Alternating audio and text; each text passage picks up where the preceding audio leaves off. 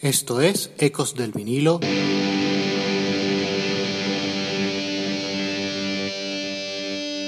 Radio. I like to do a song of great social and political import. It goes like this. Oh Lord, won't you buy me a Mercedes Benz? My friends all drive Porsches. I must make amends. Worked hard all my lifetime, no help from my friends. So, oh Lord, won't you buy me a Mercedes Benz? Oh Lord, won't you buy me a color TV? Dialing for dollars is trying to find me. I wait for delivery each day until three. So, oh Lord, won't you buy me a color TV? Oh Lord, won't you buy me a night on the town?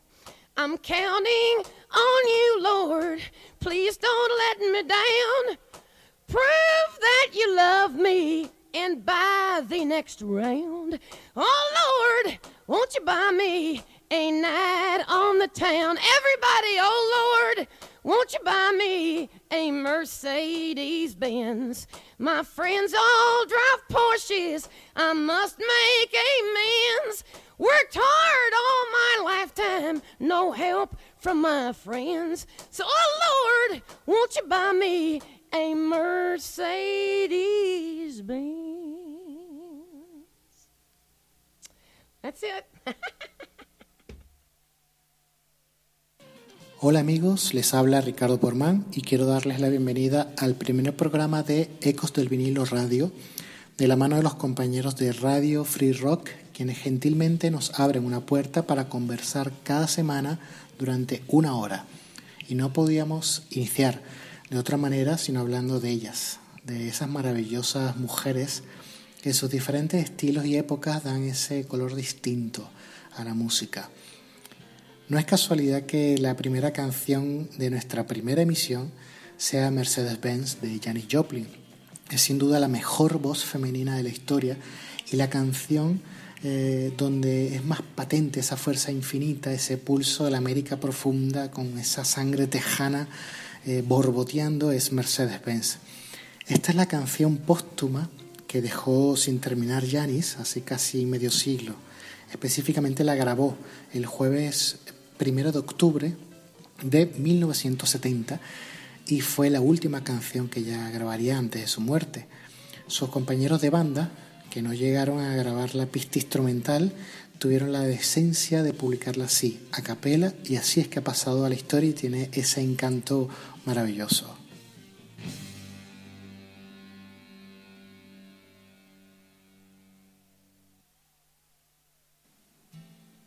De damas sufridas en la música no hemos estado escasos, lamentablemente. Y otra de las que las pasó realmente canutas fue Marianne Faithfull, especialmente en su tiempo como pareja de Mick Jagger.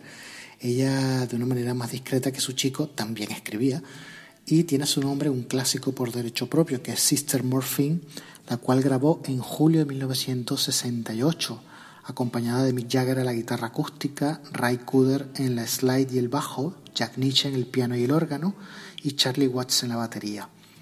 Sister Morphine se lanzó como sencillo el 21 de febrero de 1969, pero fue censurada por su título. El primer zarpazo de la industria llegaría cuando lanzaron la canción en Estados Unidos, donde eliminaron el nombre de Marianne de los créditos como coautora. Harían lo propio en la versión de los Rolling Stones en el Sticky Fingers de 1971. Fue durante muchos años una composición Jagger y Richards.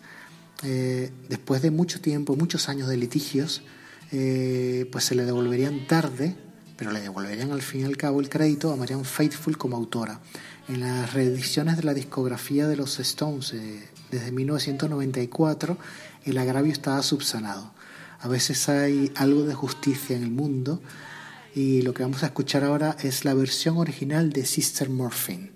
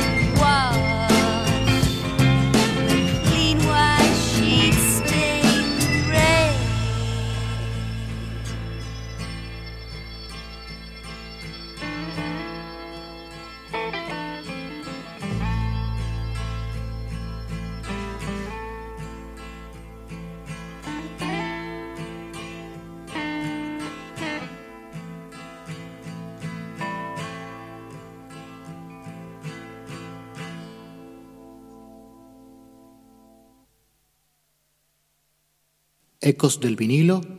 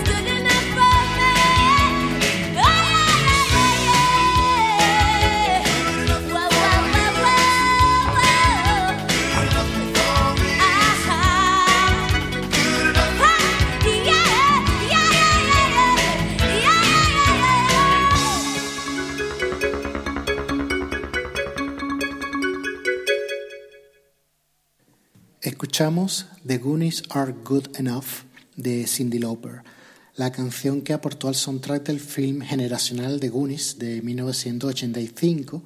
Admito que en ese tiempo de los Goonies, yo con nueve o diez años me consideraba un fanático de Cindy en detrimento de Madonna, que era la reina del pop. Esta canción de Goonies Are Good Enough fue durante años una rareza para los fans porque no estaba incluida en ningún disco recopilatorio de Cindy solo en el soundtrack. No sería hasta el año 2003 que se incluiría en el Essential Cindy Lauper.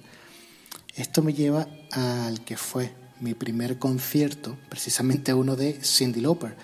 Por entonces vivía en Caracas, Venezuela, y la cantante llegaba con el A Night to Remember World Tour para dar una serie de tres conciertos, el 15, 16 y 17 de noviembre de 1989 y yo fui al segundo, al del día 16.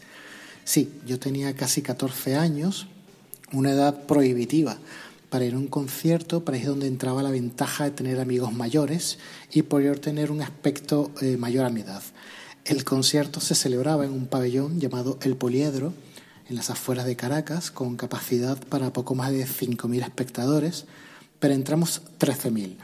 Una locura, donde la gente empezó a lanzar objetos al escenario y encender con mechero los programas del concierto, todo mientras Cindy cantaba. Ella, comprensiblemente, se puso furiosa, llamando indios y monos al público venezolano y se largó y se suspendió el concierto. Así, en un plis plus, terminó mi primer concierto, porque Cindy era desparpajo, pero no tanto. Pero si hablamos de desparpajo y conciertos, pero ya en otro estilo, necesito hablar de un grupo radical en Madrid que admito me ganó sobre el escenario. Les hablo de Rayo. Ellas son Tabata Pardo al bajo y coros, María Frigo a la batería, Carmen Hunt a la guitarra y coros y Ágata ahora como cantante principal guitarrista.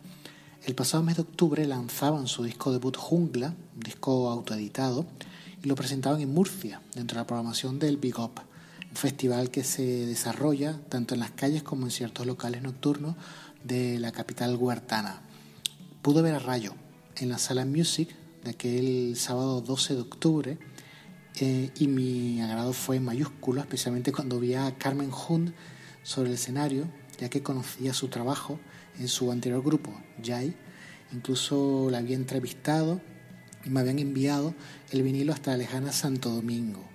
Lo que vi fue un ejercicio energético de post-rock, post-pop, post-punk o como quieran llamarle en especial me deslumbró el trabajo del bajo de Tabata porque era como escuchar a Tina Weymouth de los Talking Heads, pero en versión española.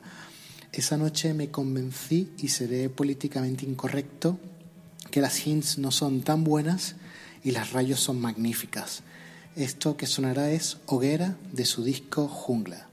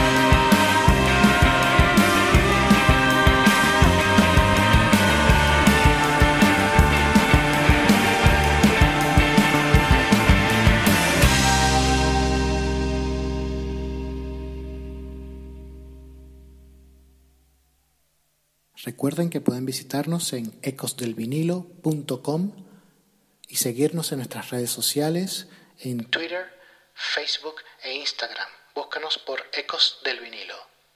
Hablando sobre el Big Up, este año, por el confinamiento del coronavirus, el festival se convirtió en el Big Up Casa y tuve el placer de estar en el panel de expertos junto a magníficos compañeros de sellos, medios y festivales, invitados por los siempre maravillosos Claudia Orellana y Tony Serrano de Son Buenos, para ver y analizar en streaming a los seis seleccionados y uno de ellos me capturó en particular, que fue Bonaire.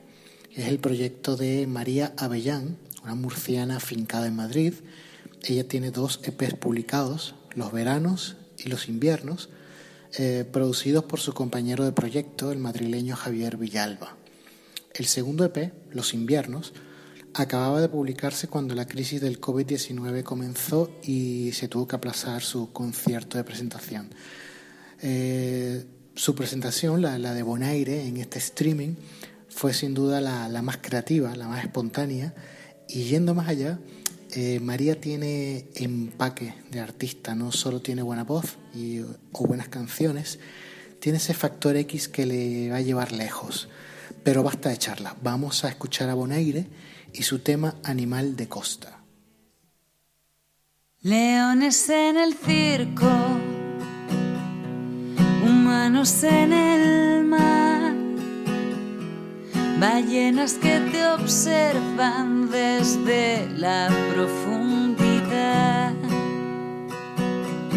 safari en la selva y lobos por aquí. Uno se acostumbra a vivir así. Cuando no hago pie en el mar me muevo, eso no me sienta bien,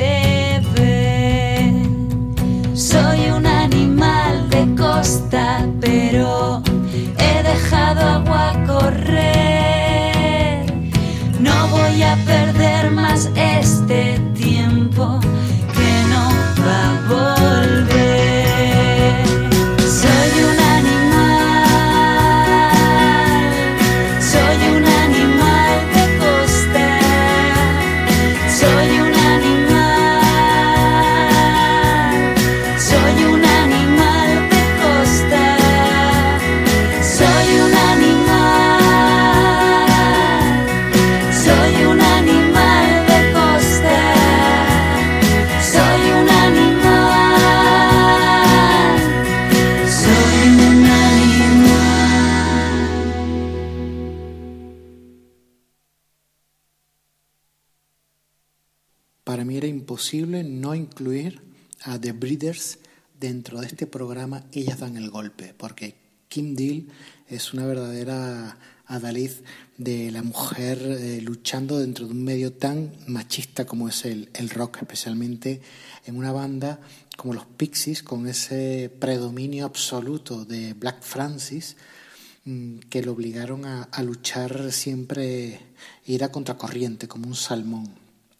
Eh, admito, eh, siendo muy fanático de los Pixies, que yo eh, le cogí manía a Black Francis porque sentía que oprimía todo el talento y todas las posibilidades de Kim Deal como compositor y cantante. Y realmente siempre fui fanático en particular de las canciones de Kim Deal, de Gigantic, de Monkey Goes to Heaven, aunque no es totalmente de ella, pero sí la parte de los coros de Monkey Goes to Heaven eh, siempre me fascinaron. Eh, no conocía el proyecto de Breeders en su momento, hablo del año, eh, los principios de los 90. Eh, nunca me enteré que salió el disco Pot, que fue el primer disco de The Breeders, el proyecto solista de, de Kim Deal, el proyecto fuera de, de Pixies, proyecto de banda. Sí llegó a mis manos fue Last Splash, que fue realmente el verdadero Last Splash, el, el, gran chapuzón mm, de la banda, fue el gran bombazo, me llegó a finales del año 93 a través de un amigo uruguayo que conociendo mi fanatismo por los Pixies y a la vez mi preferencia por todos los discos que salían con el sello 4AD, y esto me venía de mi preferencia y mi, y, mi amor por el grupo Dead Can Dance, que esto ya es tema para otro programa, Dead Can Dance, me presta el disco Last Splash y realmente me voló literalmente las neuronas. Es un disco magnífico, un disco de rock alternativo muy noventero, pero con ese toque irreverente, distinto, eh, melódico, pero a la vez corrosivo, de, que solamente era capaz de, eh, generar eh, Kim Deal. Posteriormente escucharía el disco Pod, un disco magnífico sin duda, con otros integrantes dentro del grupo, eh, pero Las Splash es el disco redondo, el disco que mostraba todas las posibilidades y mostraba todo, lo que era capaz de hacer Kim Deal como líder de banda, como cantante, como compositora y eh, reflejaba esa, ese, ese amor por lo melódico. Eh, y las Splash, por supuesto, se convirtió en mis discos de cabecera. Para elegir eh, qué canción quería incluir en este programa, eh, dudé mucho, eh, porque incluiría el disco completo, las Splash, pero no me definía entre las dos, ni dos preferidas, que son Saints y No Aloha. Y dado que tengo libertad de incluir lo que yo quiera en este programa, vamos a incluir ambas canciones en un double shot, un doble, un doble tiro de las Splash de The Breeders, Saints y luego No Aloha.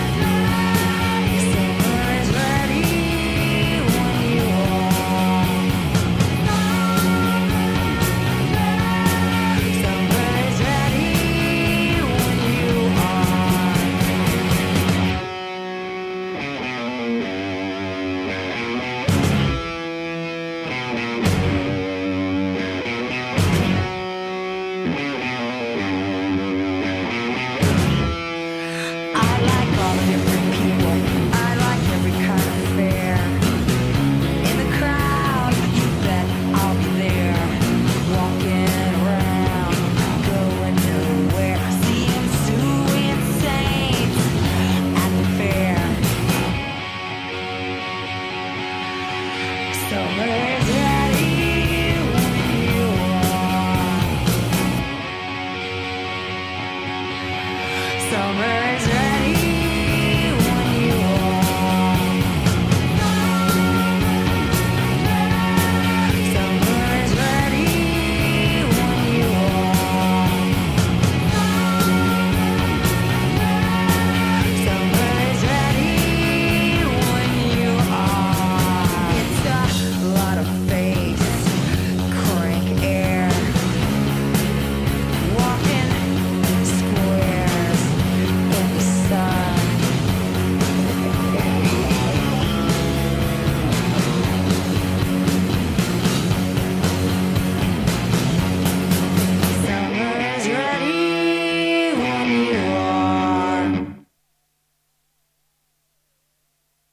Ecos del vinilo.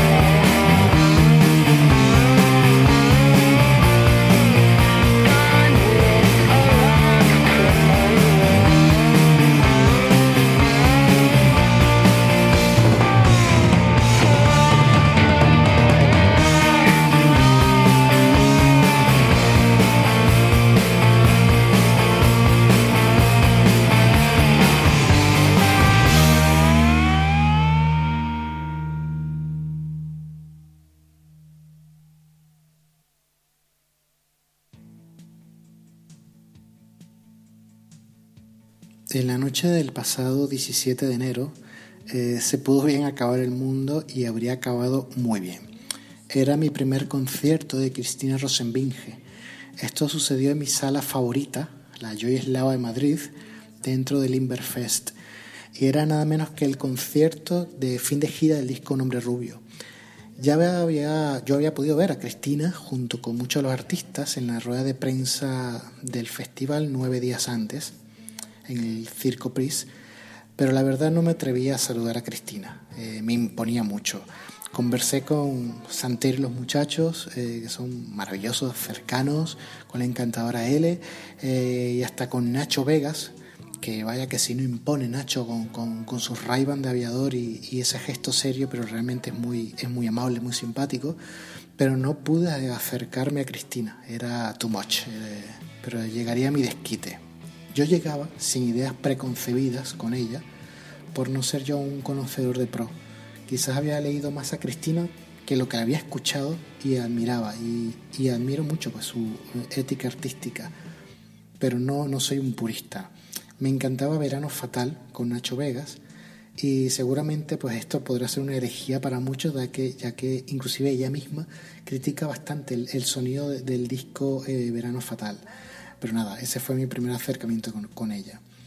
Eh, esta leve distancia eh, con su obra me dio alas a la sorpresa cuando vi a Cristina dejarse la garganta de ser una más con una banda que es muy rock, la banda que la acompaña.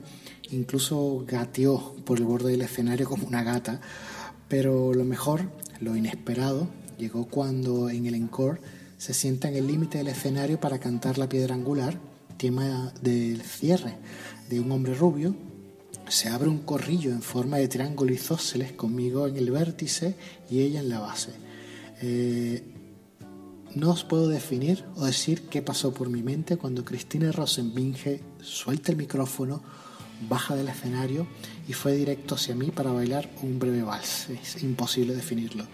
O sí, eh, solo puedo decir que tras marcharse los músicos, con mis dedos manchados de tinta, de tomar apuntes en mi famoso cuaderno rojo y un leve temblor en el estómago, me quedó muy claro que, y citando uno de los estribillos de Cristina, cuando acabe el mundo, que se acabe así, bailando un vals con Cristina Rosenbinge.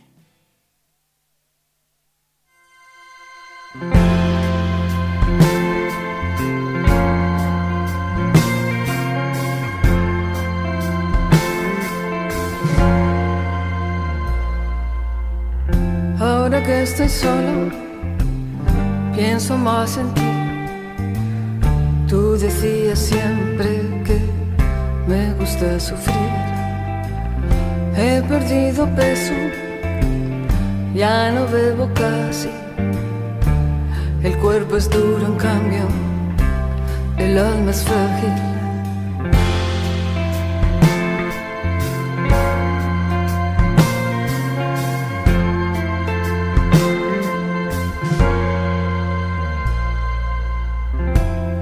Tu fantasma discute en tu lugar.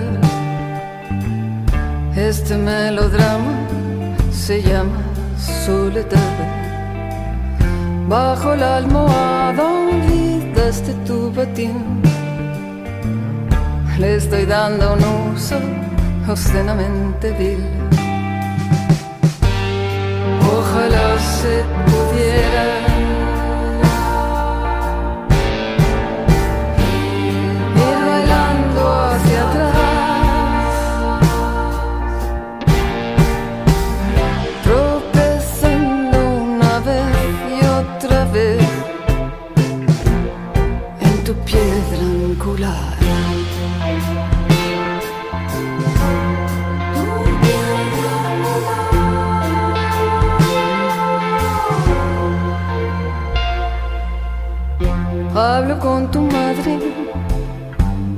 Frutería.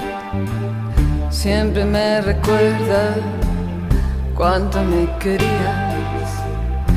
Si te pregunta por mí el pequeño Luis, di que os espero ya en Disneyland París.